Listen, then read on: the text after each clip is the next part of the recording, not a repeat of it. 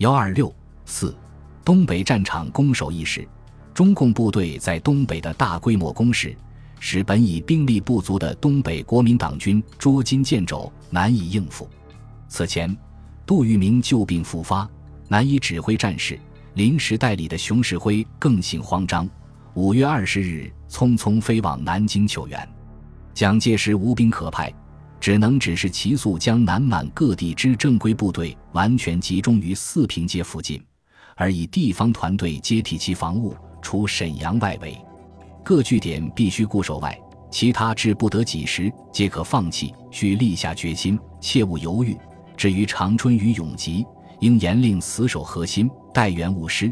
同时又教训熊式辉。身处危急之际，凡事需尽其在己，而尤需以顾全大局为第一要着。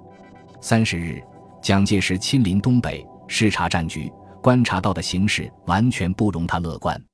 他在日记中写道：“沈阳内部复杂，天意威信已失，光庭卧病在床，军国大事推诿严党，几误全局。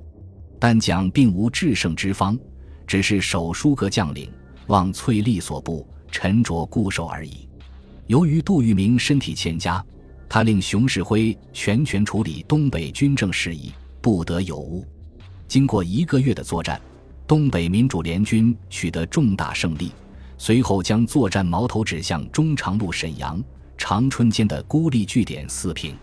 如果攻下四平，则可切断中长路沈阳与长春两大城市间的联系，孤立长春。吉林威胁沈阳，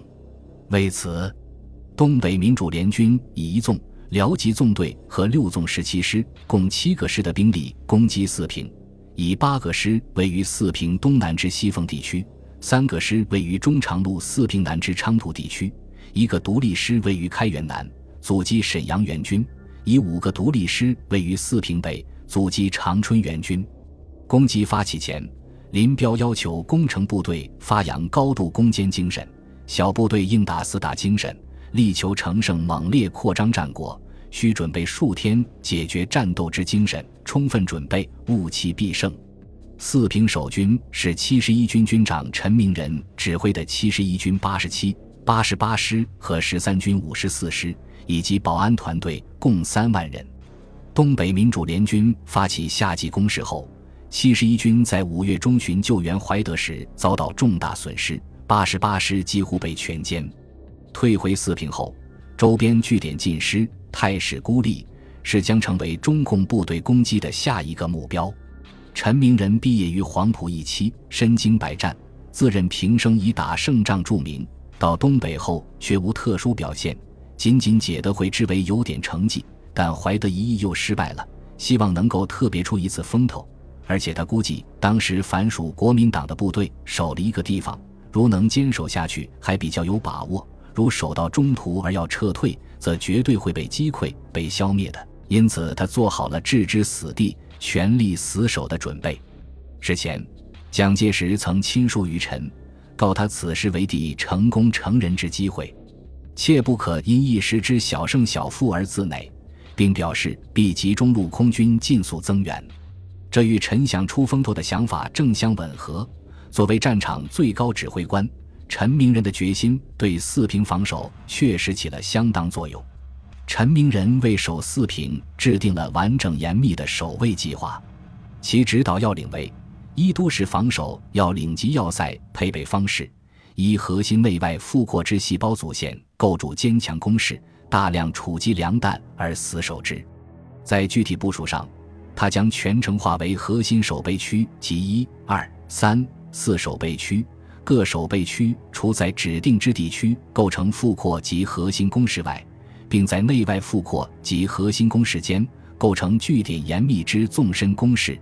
使相互间成为带式阵地网状配备，使匪无法向任何方向突进，均不能长驱直入。在主阵地前选择要点构成前进阵地。迟滞匪人于远方，非万不得已时不得弃守，彼心脏不受作战之威胁。市区攻势应将既设半永久性之据点攻势予以加强，阵地之编程应采纵深配备，各阵地带需编成犄角侧防若干支点，以半永久机枪掩体为骨干，而以野战攻势联系之，控制强大预备队，集中使用炮兵，对通信、交通、补给、民政等都做了具体规定。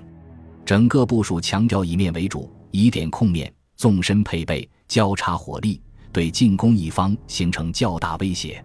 六月十日，东北民主联军一纵司令员李天佑指挥部队发起了对四平的攻击。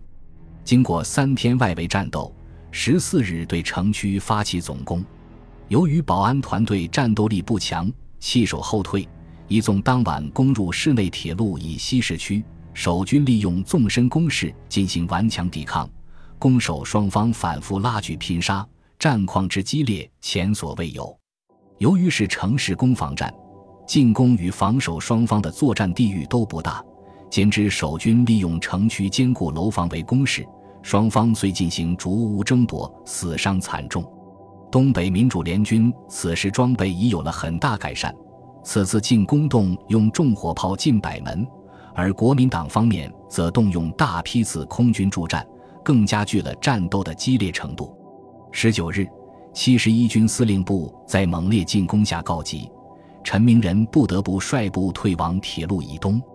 为尽快结束战斗，林彪下令调准备打援的六纵两个师投入战斗，并和罗荣桓电示各部，决以共计付出一万五千之伤亡，再以一星期的时间将此仗打到底。以达到完全消灭敌人和打垮敌守城信心。至二十二日，七十一军机动兵力已告用尽，陈明仁以将军直属队编组投入战场，守军退至城区东北隅做最后的抵抗。当天，蒋介石电致陈明仁鼓七气，告以关于增援陆空各军，中朝西督促向前迈进，预计五日内必可直上四平。由于四平在国民党军东北防御体系中的重要作用，因此四平被围之后，国民党东北当局立即部署南北两路增援，企图夹击中共部队解四平之围。南兵团以新六军三个师自中长路右侧向四平东南迂回，另以二零七师掩护其右侧安全。九十三军两个师及五十二军一九五师自铁岭沿中长路正面向四平推进，另以骑兵第一军掩护其左侧安全。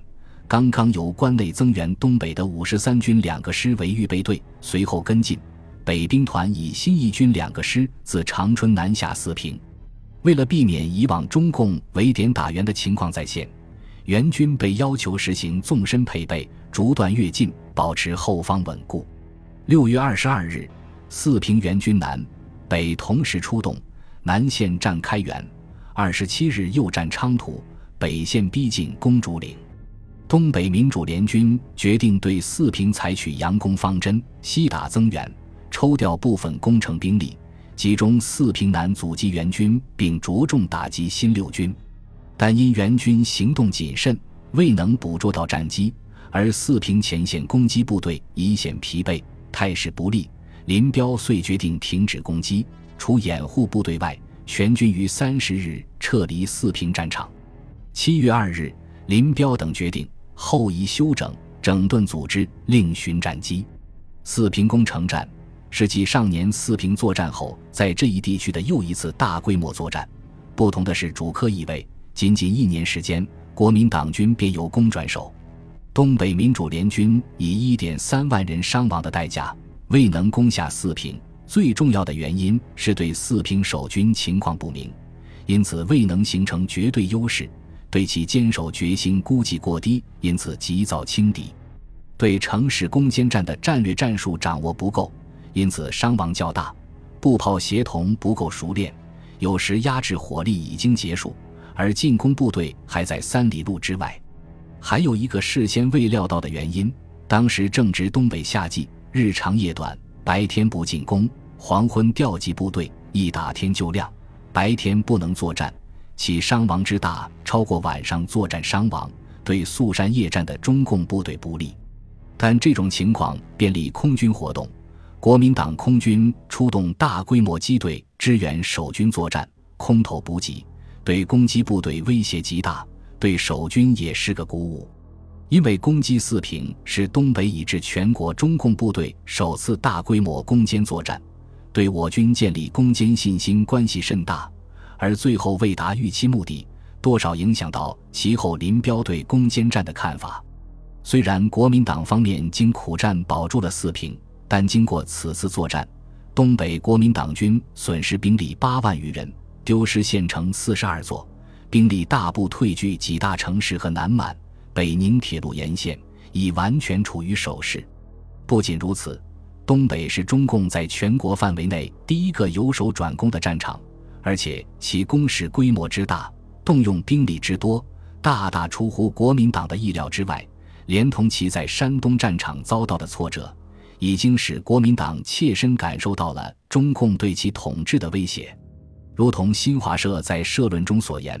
东北形势的变化。不能不震动全国。东北解放军的全面反攻，难道不是整个解放区全面反攻的信号吗？以东北在全国经济上、政治上、军事上的重要，而首先反攻并取得了胜利，难道不是大大加强了华北解放军反攻时的地位吗？就在东北大战前后，遍及全国大中城市大规模的学生运动。使国民党在另一条战线上也疲于应付，国民党统治处于危机之中，由此而导致一系列更为严酷的统治措施的出台，其中最重要的就是戡乱总动员的酝酿与实施。本集播放完毕，感谢您的收听，喜欢请订阅加关注，主页有更多精彩内容。